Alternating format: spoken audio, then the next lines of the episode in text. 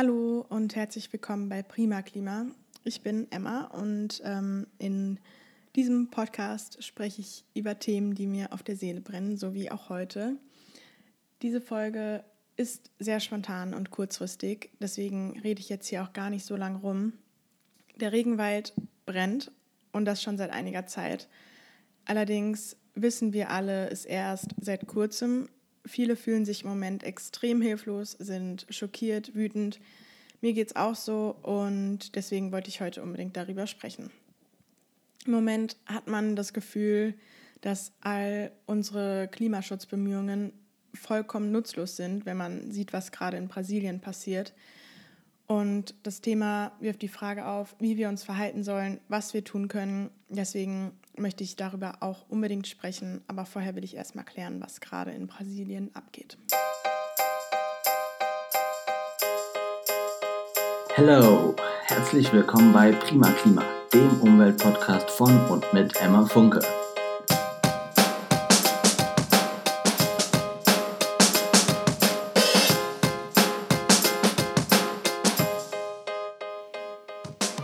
Ich habe mich als erstes gefragt, warum brennt es überhaupt? Und dafür gibt es zwei Ursachen. Zum einen die derzeit herrschende Dürre. Es gibt in trockenen Phasen öfter mal Waldbrände. Das ist also absolut normal leider. Zum anderen kommt aber hinzu, dass Landwirte bewusst Feuer legen, um eben mehr Fläche für die Viehzucht zu haben. Man muss aber dazu sagen, dass eigentlich nur letzteres eine wirkliche Ursache ist. Trockenheitsperioden begünstigen die Brände, sie verschärfen die Situation, sie sind aber nicht der Auslöser. Denn die Feuer sind menschengemacht und ja, deswegen ist eigentlich lediglich die Brandrodung die Ursache. Ich selbst war einmal bei einer Brandrodung in Chile dabei. Da wurde aber einfach ein Feld, auf dem seit längerer Zeit die Pflanzen nicht mehr so gut wachsen konnten, niedergebrannt, um es wieder fruchtbarer zu machen. Ich konnte mir zwar ehrlich gesagt nicht vorstellen, dass auf diesem verbrannten, trockenen Feld irgendwas gut wachsen kann, aber naja, gut.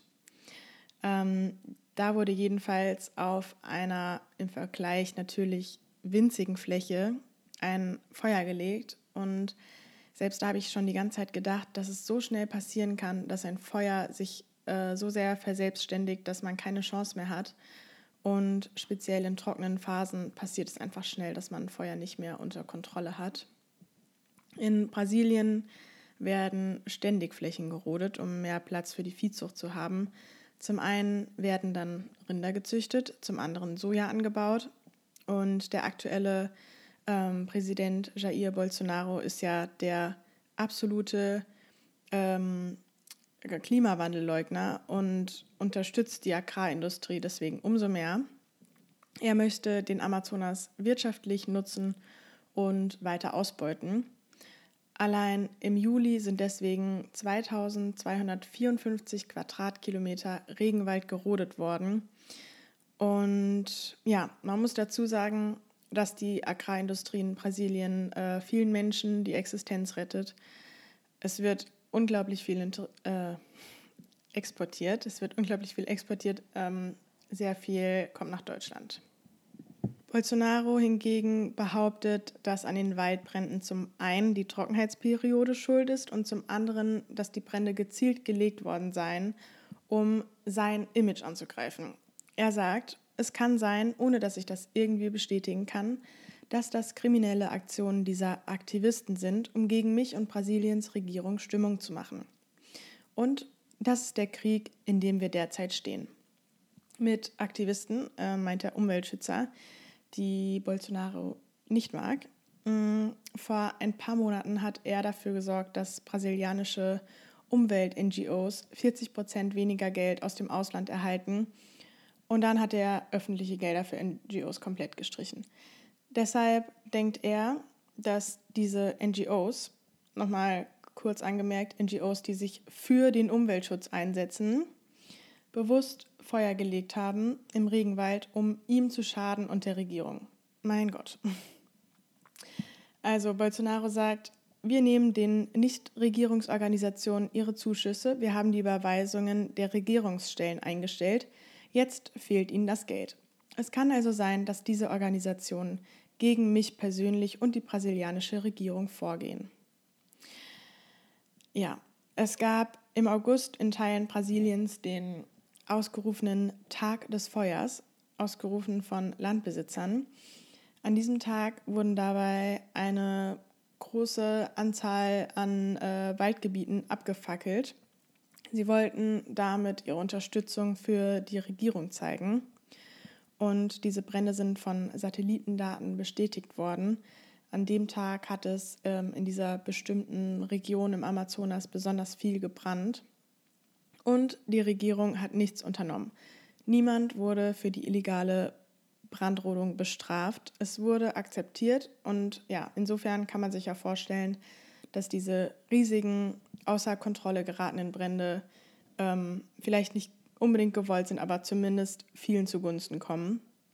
Und dadurch, dass es keine richtige Strafverfolgung gibt, ähm, fühlen sich die Konzerne und einzelne Bauern ermutigt dazu, selbst die äh, Initiative zu ergreifen. Und ja, insofern war es eigentlich nur eine Frage ähm, der Zeit, bis die Brände unkontrollierbar werden würden. Die Brände sind so stark, dass die Rauchschwaden schon bis nach Sao Paulo reichten.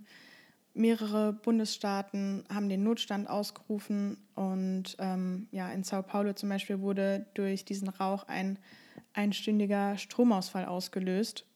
Okay, das soll jetzt gerade nicht so klingen, als äh, wäre der Stromausfall das Dramatischste an der Sache. Natürlich ist sehr viel schlimmer, äh, welchen gesundheitlichen Risiken die Menschen ausgesetzt sind. Ich wollte damit gerade nur sagen, dass es unglaublich heftig sein muss, wenn Rauch einen Stromausfall herbeiführen kann.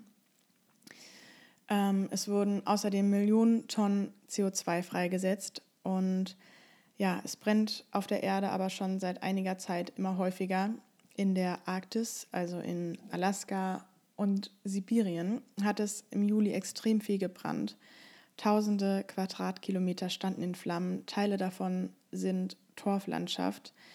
Ich glaube, ich habe in der letzten Folge schon mal über diese Torfmoorböden gesprochen. Ähm, die sind auf jeden Fall besonders wichtig, weil sie sehr viel Kohlenstoffdioxid speichern, das eben dann bei Bränden freigesetzt wird. Der Amazonas-Regenwald ist unglaublich wichtig für uns. Er verarbeitet jährlich mehr als zwei Milliarden Tonnen CO2 und produziert etwa ein Fünftel des weltweiten verfügbaren Sauerstoffs. Und ja, die Region am am Amazonas ist in etwa genauso groß wie alle anderen Regenwälder zusammen. Man nennt ähm, Wälder ja auch die Lungen der Erde, weil sie für uns eine lebenswichtige Aufgabe erfüllen. Bäume speichern viel Wasser und darum herrschen im Ökosystem des Amazonas ähm, auch so feuchte Bedingungen. Doch je mehr Bäume dann verloren gehen, desto trockener wird der Regenwald und desto mehr Feuer wird es geben. Und durch diesen Teufelskreislauf wird dazu noch das von den äh, Bäumen gebundene CO2 freigesetzt. Ja, und wenn die Bäume verbrannt werden und das CO2 in die Atmosphäre gelangt, dann treibt es die Erderwärmung zusätzlich voran. Und natürlich auch ähm, für die indigene Bevölkerung ist der, der Amazonas extrem wichtig, weil sie auf den Wald als Lebensraum angewiesen sind man kann sagen, der Schaden, der angerichtet wurde, ist unvorstellbar groß. Der Amazonas ist nah an einem Tipping Point und wenn Tipping Points erreicht werden, dann gibt es kein Zurück mehr. Dann hat sich bereits so viel in Gang gesetzt, dass wir die Folgen nicht mehr stoppen können. Gesunde Regenwaldökosysteme brauchen etwa 100 Jahre, um sich nach einem Brand zu regenerieren. Im Fall des Amazonas wird es aber deutlich länger dauern, weil er durch Rodungen und Klimawandel bereits geschwächt ist, falls er sich überhaupt erholen wird. Was macht die Regierung gerade? Dadurch, äh, dass es so viele Brände gleichzeitig sind und nicht ein großer Brand, den man einkreisen könnte, ist es schwierig, etwas zu unternehmen. Im Moment wäre das wirksamste der Regen, aber ja, äh, leider werden bis Oktober keine großen Regenfälle erwartet. Die Bundesregierung hat Waldschutzprojekten im Regenwald den Geldhahn zugedreht. Genauso hat das auch Norwegen gemacht. Aus dem Grund, dass in der Vergangenheit so viel Wald illegal gerodet wurde, also natürlich nicht von den NGOs. Der Amazonasfonds hat zum Beispiel in den letzten Jahren die meisten positiven Projekte im Amazonas gefördert, aber Bolsonaro kann entscheiden, welche Projekte gefördert werden und welche nicht. Und in diesem Jahr wurde kein einziges äh, gefördert. Und deswegen haben eben Deutschland und Norwegen gesagt, das machen wir nicht mehr, unser Geld landet äh, nur bei den Falschen. Aber leider hat es Bolsonaro überhaupt nicht interessiert. Er sagt, der Amazonas gehört Brasilien und nicht euch. Da merkt man schon die nationalistische Grundstimmung dieser Regierung und man fragt sich, gehört der Amazonas wirklich Brasilien oder gehört er der Menschheit insgesamt, weil er für das Weltklima eine so zentrale Rolle spielt? Was kann man tun mit einem Staatschef, der Waldverbrennern freie Hand lässt? Ein anderes Druckmittel könnte es allerdings geben. Brasilien und die EU haben gerade das größte Freihandelsabkommen überhaupt ausgehandelt, das Mercosur-Abkommen zwischen der EU und einigen Südstaaten, also äh, genau genommen Brasilien, Argentinien, Paraguay und Uruguay. Und darüber könnte man verhandeln, denn an diesem Abkommen hängt die Agrarlobby, die eben exportieren möchte die sind angewiesen auf die EU. Also wenn die EU sagen würde, nur unter diesen Umständen, wenn die und die Richtlinien eingehalten worden sind, lassen wir eure Produkte ins Land, ähm, könnte man die Agrarlobby und somit auch Bolsonaro wirklich treffen. Ja, und viele Einzelne fragen sich natürlich gerade, was sie selbst tun können. Man fühlt sich extrem äh, unnütz gerade und so unglaublich machtlos. Ich habe mal ein paar Ratschläge, die man auf Instagram und so findet, zusammengefasst. Der am leichtesten umzusetzende Ratschlag ist wahrscheinlich der, kein Fleisch mehr zu essen. Ich habe es eben auch schon gesagt, es wird so viel Wald gerodet in Brasilien, weil die Flächen hauptsächlich für die Tierwirtschaft genutzt werden. In Zahlen ist die Massentierhaltung ungefähr für 91 Prozent der Zerstörung des Amazonas-Regenwaldes verantwortlich. Natürlich werden auch andere Lebensmittel im Amazonas angebaut oder gezüchtet, viel Früchte, Palmölpflanzen, Getreide und so weiter. Aber den größten Anteil macht die Tierwirtschaft. Ich kann es gar nicht oft genug sagen. Den größten Beitrag leistet man als Einzelner damit, sich vegetarisch oder vegan zu ernähren. Und ja, vielleicht geht es dem einen oder anderen auf die Nerven. Und Leute, ich weiß, dass es nicht immer einfach ist und ich kenne eure Gründe auch auf Fleisch zu, äh, nicht verzichten zu können. Aber ähm, wenn wir über den Klimawandel sprechen, dann müssen wir immer auch über Fleischkonsum sprechen, finde ich. Und ich will da auch gar keine Kluft schaffen. Es geht einfach um den Fleischkonsum und von wo wir unser Fleisch beziehen. Ich will jetzt gar nicht so missionarisch sein und alles schlecht reden, aber Fleisch ist eben in Bezug auf Klimawandel ein sehr großer Faktor. Und äh, falls ihr von meiner Predigt über Fleisch noch nicht genug habt, dann hört euch gerne meine Folge zurück zum Sonntagsbraten an. Da spreche ich über genau dieses Thema und zwar noch ausführlicher. Keine Sorge, ich versuche wirklich niemandem etwas aufzuzwingen. Ich versuche lediglich, es euch ans Herz zu legen.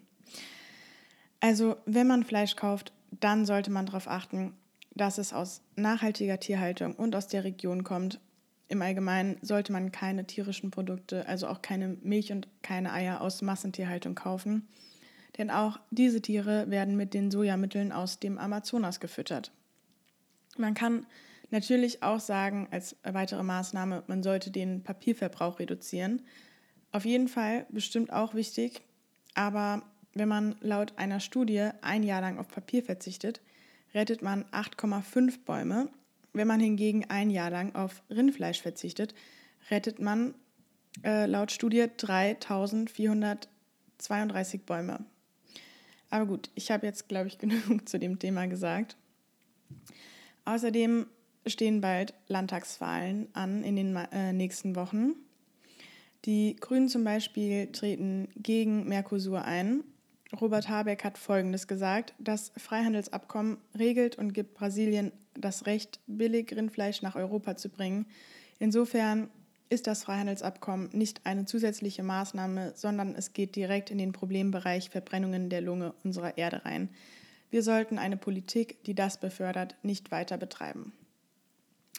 Dann gibt es natürlich mehrere Petitionen, die man unterschreiben kann. Eine gibt es von Greenpeace, die findet ihr auf der Webseite von Greenpeace.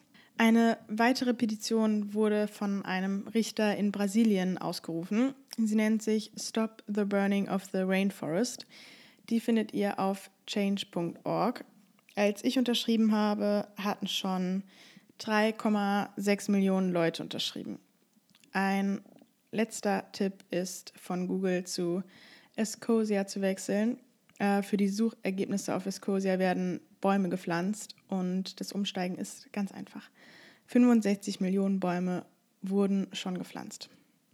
Also für den Anfang wäre das das Erste, was wir als Einzelne so machen könnten. Okay, meine Lieben, ein kurzer Überblick über die aktuelle Lage. Es ist unglaublich, was gerade passiert, unvorstellbar, aber wir halten zusammen. Tschüss.